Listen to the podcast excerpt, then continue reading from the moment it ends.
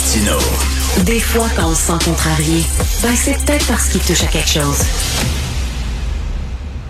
L'Association québécoise des professeurs de français a présenté au ministre de l'Éducation Bernard Drinville un projet de réforme de la règle de l'accord des participes passés afin d'y supprimer, dit-on, les exceptions alors, vous savez, c'est très difficile d'accorder les participes passés, surtout avec le verbe avoir. Et là, on dit, on passe énormément de temps à expliquer ça. Puis bon, est-ce qu'on devrait enlever ça? On serait peut-être le seul pays francophone hein, euh, à, accorder nos participes passés différemment euh, des autres.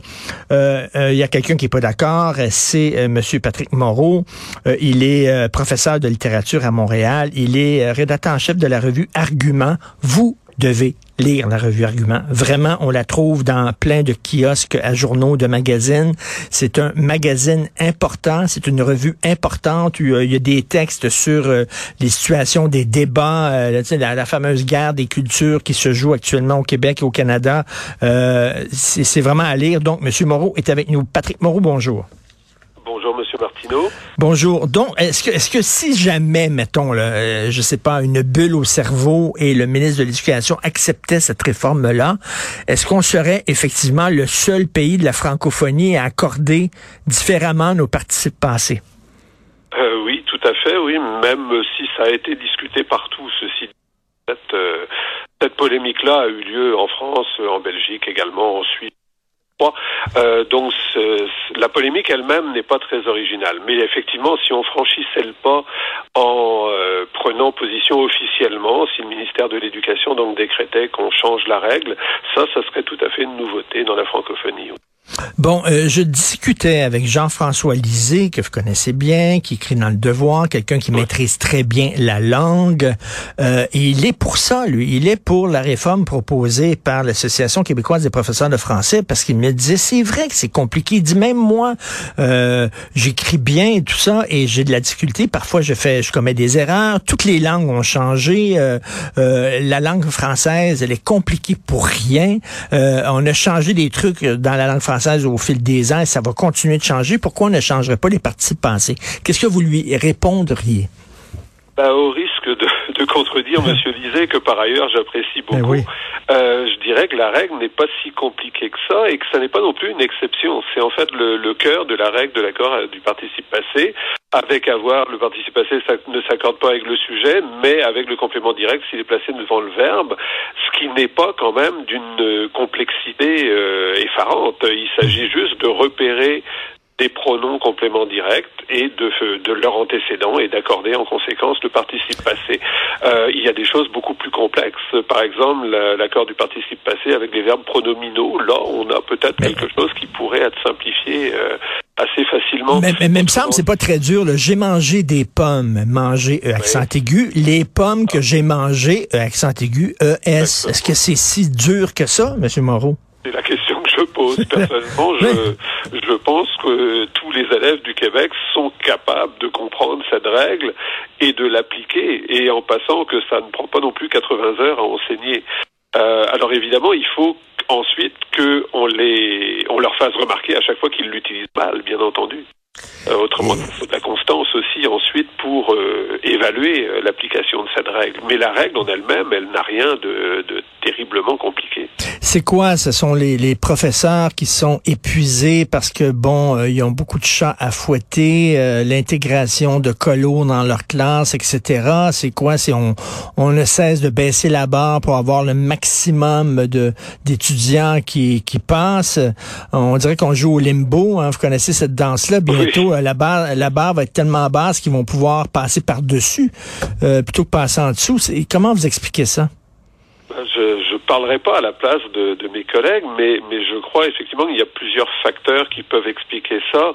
Euh, peut-être, oui, une certaine lassitude, peut-être aussi effectivement des difficultés avec des, des classes qui sont parfois de plus en plus difficiles à gérer une pression effectivement sur la, la fameuse réussite, mais il faudrait peut-être se demander à un moment donné, euh, est-ce que c'est uniquement statistique ou est-ce qu'il faut vraiment réussir quelque chose?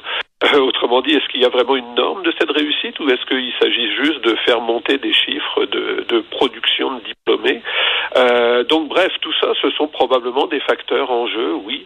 Euh, J'avoue quand même que je trouve un peu, euh, un peu, comment je dirais ça, dommage, peut-être même un peu choquant que ce soit des professeurs de français qui lancent cette idée-là avec une certaine légèreté. Que leurs élèves contestent l'arabe, je le comprendrais beaucoup mieux.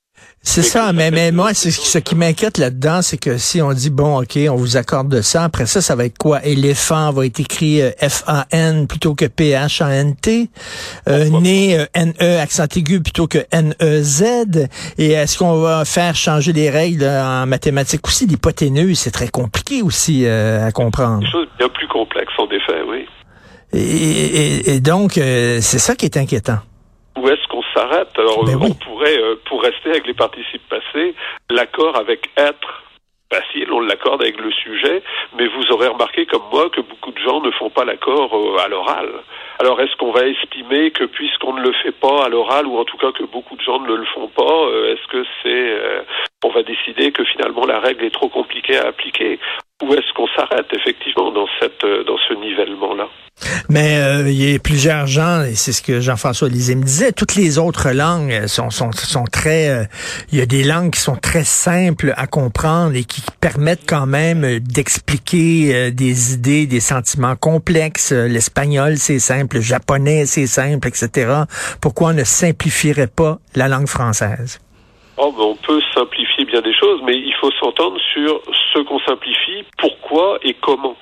Euh, si on parle du japonais ou de l'italien, leur, leur, leur simplicité, si on peut dire, elle est avant tout orthographique. C'est-à-dire que l'orthographe, pour le japonais, je ne mettrai pas ma main au feu là-dessus, mais pour l'italien, c'est connu, leur orthographe est strictement phonétique. Oui. Donc, effectivement, c'est simple, on écrit ce que l'on dit. Euh, c'est très rare en fait les langues dont l'orthographe est phonétique pour une raison euh, simple, c'est que l'orthographe est le dépositaire d'une histoire euh, et que souvent bah, la phonétique a changé alors que l'orthographe lui est resté un peu figé. Et de ce point de vue-là on peut invoquer l'anglais hein, dont l'orthographe est encore moins phonétique et, et, en plus, parlant en anglais, vous savez qu'il y a toute une discussion sur les genres dans notre société ces temps-ci. Euh, la langue française a une particularité, c'est qu'on on assigne des genres à des objets. Et c'est très difficile de faire comprendre à un anglais, par exemple, pourquoi on dit une table et un bureau, alors qu'ils voient la même chose, eux. Là. Eux n'ont pas de genre à, des objets. Est-ce que ça va être, je, sais pas, ça va être la suite, ça? On va enlever les genres aux objets? Oui, mais là encore, euh, bon, n'y en a pas. En fait, il y en a en anglais, mais disons qu'ils ne sont pas, euh, ils ne se réalisent pas orthographiquement. Euh, après, est-ce qu'une langue qui a deux genres, c'est moins bien qu'une langue qui n'en a aucun? En allemand, il y en a trois. Alors, est-ce que l'allemand serait ah une langue inférieure? Parce qu'il a trois genres au lieu de deux Et bon, vous voyez ce que je veux dire Ça, ça vient de la de, de l'organisation des langues et personne n'a décidé à un moment donné. Euh, c'est vraiment une évolution de la langue euh, qui a abouti à ces, à ces notions-là. Donc, est-ce qu'on veut transformer complètement les langues que l'on parle? Enfin, personnellement, je trouve ces projets-là un peu, un peu étranges. Mais, mais, la langue française, elle, a évolué. Lorsqu'on lit des textes écrits en vieux français, on a de la difficulté à comprendre. La langue française a évolué, elle va encore évoluer, donc ça ne fait pas partie des choses euh, à changer. Ah, elle évolue. Euh, le problème, c'est comment une langue évolue naturellement. En fait, c'est un, c'est comme un organisme qui évolue parce que l'usage change. Tenez un exemple tout bête. On n'utilise plus le passé simple à l'oral depuis au moins deux siècles, peut-être même trois. Euh, donc, il a disparu. Il est devenu un temps que l'on qualifie de strictement littéraire, qu'on va utiliser parfois quand on raconte des histoires, et encore de moins en moins. Donc oui, il y a une évolution. Qui utilise encore le, le subjonctif imparfait, par exemple? Euh, à l'écrit peut-être parfois, à l'oral jamais. Donc bref, la langue évolue. Mais euh, il y a une évolution naturelle qui se fait. Or, il est bien possible que la règle de l'accord du participe passé finisse un jour par disparaître. Mais je trouve, euh, là encore, regrettable qu'on veuille imposer euh, d'en haut, si je puis dire, c'est-à-dire que ce soit euh, l'instance de le gouvernement de la mmh. langue, donc le, par exemple l'Office de la langue française, qui imposerait comme ça des réformes. Alors évidemment, il y a des réformes utiles, on, on en fait de temps en temps, elles sont assez modestes. Beaucoup de gens trouvent qu'elles sont trop modestes.